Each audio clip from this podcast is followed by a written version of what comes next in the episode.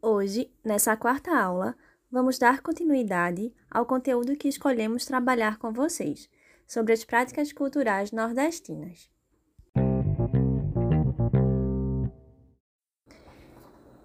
E aí, gente, olhando essas imagens, alguém consegue descobrir sobre o que será a nossa aula de hoje?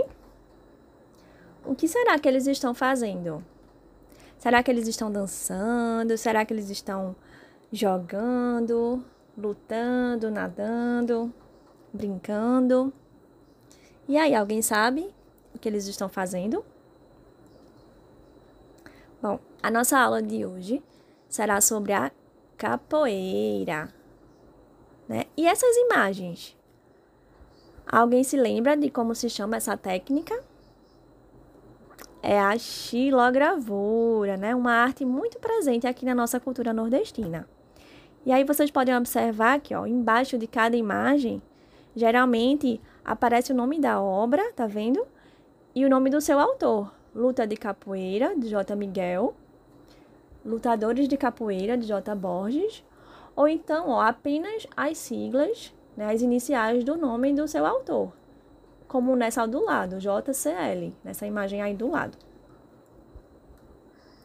E vocês sabem como é que é feita a xilogravura, como é que é esse processo?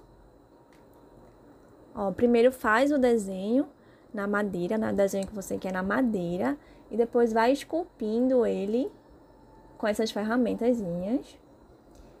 Depois vem com a tinta, ó, passa essa tinta na madeira já desenhada e esculpida. E depois transfere para o papel, né? Como se realmente estivesse carimbando. Né? As xilogravuras, elas são marca registrada nos cordéis, que são esses folhetinhos aí, ó, coloridos, com rimas, né? Com poemas rimados, que são expostos para vender pendurados nessas cordinhas. Por isso eles recebem o nome de cordel. Mas, voltando aqui né, para o tema da nossa aula. O que é capoeira? Alguém sabe o que é capoeira? Tem alguma ideia do que pode ser a capoeira?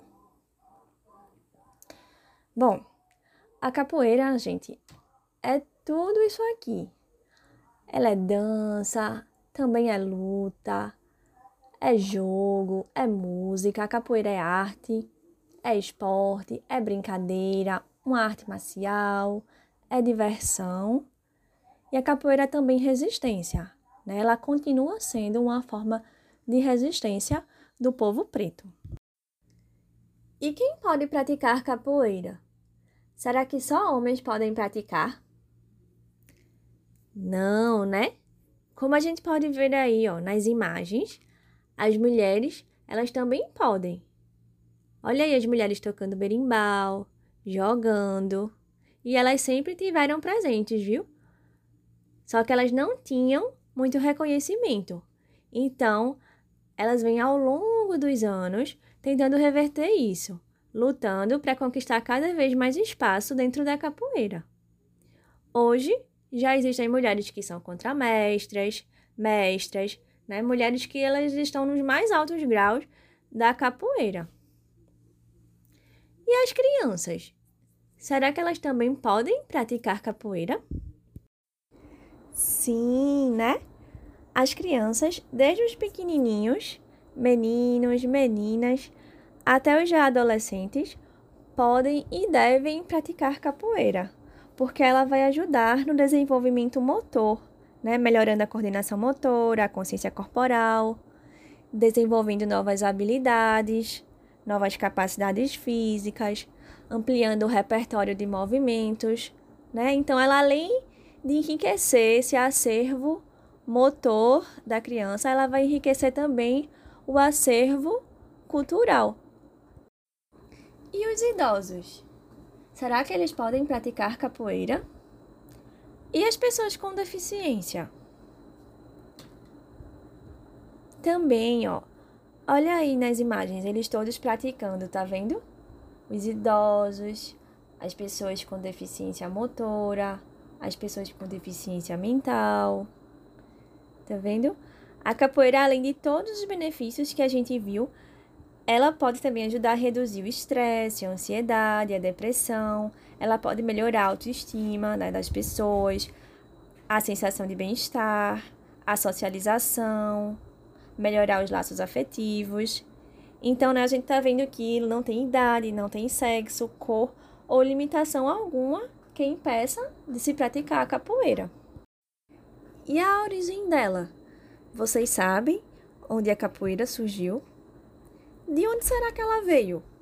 Bom, a capoeira é uma manifestação cultural brasileira, né? E que apesar de ter raízes africanas, foi aqui no Brasil que ela encontrou um ambiente favorável para que ela se tornasse o que ela é hoje.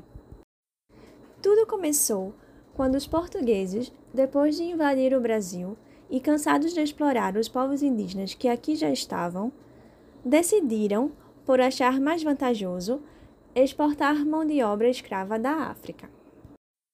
Então, africanos e africanas de diversos povos e regiões foram tirados de sua terra natal, dos seus lares, né, afastados das suas famílias, das suas origens e trazidos à força aqui para o Brasil para trabalhar dia e noite, né, sem ganhar nada em troca, né, um trabalho pesado, sem comer direito, sem descansar direito, né? Era um trabalho totalmente desumano, porque eles eram tratados como se fossem verdadeiros animais, né? Como se fossem bichos, né? Sem qualquer direito.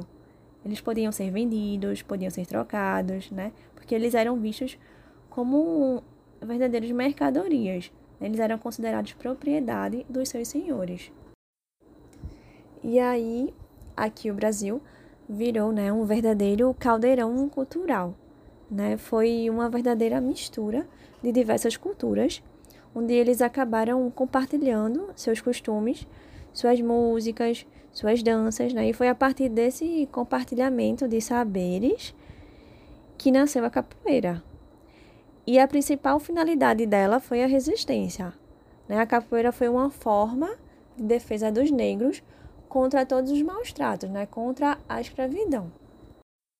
Bom, é, a gente fala né, que a capoeira é uma luta disfarçada de dança. Isso porque, na época, né, os escravos, em seus raros momentos de lazer né, que tinham, quando estavam lutando, eles precisavam disfarçar que estavam dançando quando alguém se aproximava. Então, por isso é tão importante a presença da música, né? Dos instrumentos, das palmas, das cantigas, porque eles acabavam ajuda, ajudando nesse disfarce, né? E era o som do berimbau o responsável é, por avisar, né? O, o, a pessoa da roda que estava tocando o berimbau, né? Ele ficava na função de avisar os capoeiristas que estavam lutando, né? Quando alguém se aproximava, quando algum capataz ou, ou algum malfeitor estava se aproximando. Então, os capoeiristas logo percebiam isso e mudavam rapidamente aquela luta para uma dança. E alguém sabe o significado da palavra capoeira? Ó, capoeira é uma palavra de origem indígena, né? ela vem do tupi e significa mato ralo, que é aquele mato rasteiro, né? É aquele mato ralinho, né? Um mato cortado bem baixinho que é onde eles lutavam, né? Onde eles praticavam a capoeira, naquele mato bem baixinho, cortadinho. A capoeira também foi muito importante e bastante utilizada pelos escravos nas rebeliões que eles faziam e nas fugas deles para os quilombos. Aí mais tarde, né, com a abolição da escravidão, os negros passaram a ser marginalizados e discriminados. Eles não receberam nenhuma assistência por parte do Estado. Né? Eles não conseguiam empregos, eles não tinham moradia. Né? Eles passavam o dia pelas ruas, né? perambulando nas praças, nos portos. Em muitos desses momentos, eles ficavam praticando capoeira. E isso começou a ser mal visto, né? mal interpretado pelas forças policiais daquela época. E aí a capoeira passou a ser proibida aqui no Brasil né? De 1890 até o finalzinho da década de 30, a capoeira era considerada um crime de vadiagem. Então, quem fosse encontrado né, nas ruas praticando capoeira poderia ser preso. Vocês se lembram que na aula sobre o frevo eu falei isso, né? Então, foi a partir dessa proibição da capoeira que o, que o frevo nasceu, porque eles tinham que fingir, né? Disfarçar também que estavam dançando. Só que agora não mais ao som do berimbau, nem de outros instrumentos típicos né, da capoeira, mas ao som de novos instrumentos, que eram os instrumentos das bandinhas, das orquestras. Por isso, a dança se modificou e o frevo é tão diferente da capoeira. Hoje a capoeira é uma arte marcial, né? um jogo que se parece uma luta. A gente costuma dizer que eles não estão lutando capoeira, mas sim jogando capoeira porque o objetivo nunca é atingir, ferir, machucar o adversário, mas sim brincar, né, se divertir.